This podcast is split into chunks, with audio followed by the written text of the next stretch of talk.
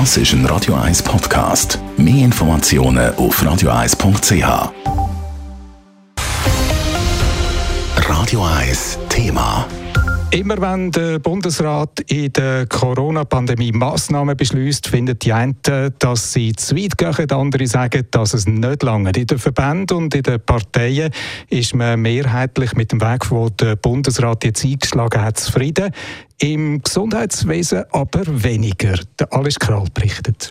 Immer häufiger hört man jetzt Ärzte, die sagen, die Situation in ihren Spitälern die sagen katastrophal, Betten sind besetzt und auch die Intensivstationen, wo es Covid-Patienten anbelangt, sind das in der Mehrheit ungeimpfte Personen. Und darum ist der Infektiologe Andreas Czerny nicht glücklich über die Massnahmen vom Bundesrat. Sie gehen zu wenig weit und kommen zu spät. Vor allem hat die Massnahmen etwas gebracht, wo bei den Jungen greifen, weil das hat der jetzige Welle viel Ungeimpfte getroffen dort müsste man eigentlich etwas mehr machen. Und unsere umliegenden Länder wie Deutschland und, und äh, äh, Österreich haben die Maskenpflicht ab sechs Jahren eingeführt. In Österreich wird dreimal pro Woche getestet, obligatorisch.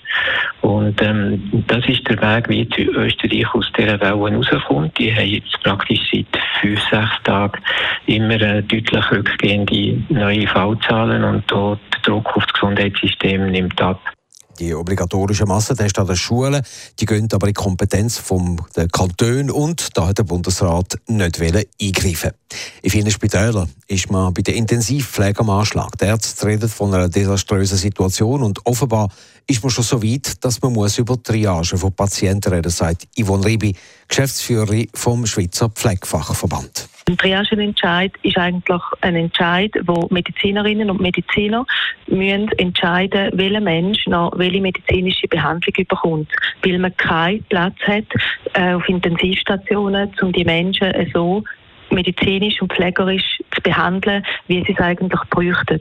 Und da ist etwas, wo unter Umständen wirklich auch kann zu lebensgefährlichen Situationen führen oder sogar Leben kann kosten.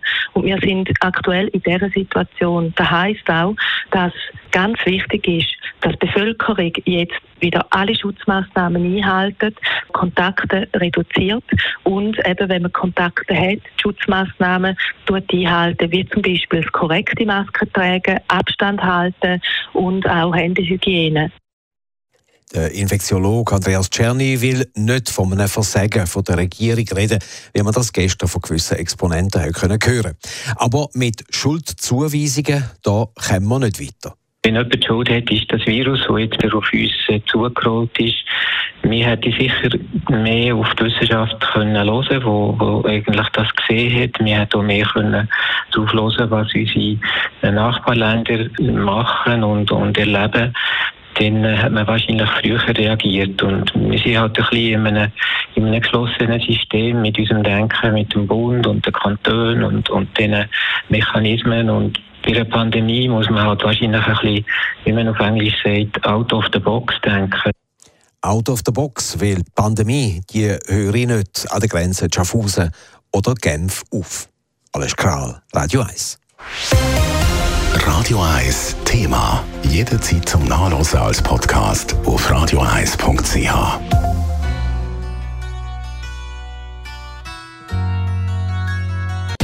Radio 1 ist Ihre Newsender. Wenn Sie wichtige Informationen oder Hinweise haben, rufen Sie uns an auf 044 208 1111 oder schreiben Sie uns auf redaktion.radio1.ch.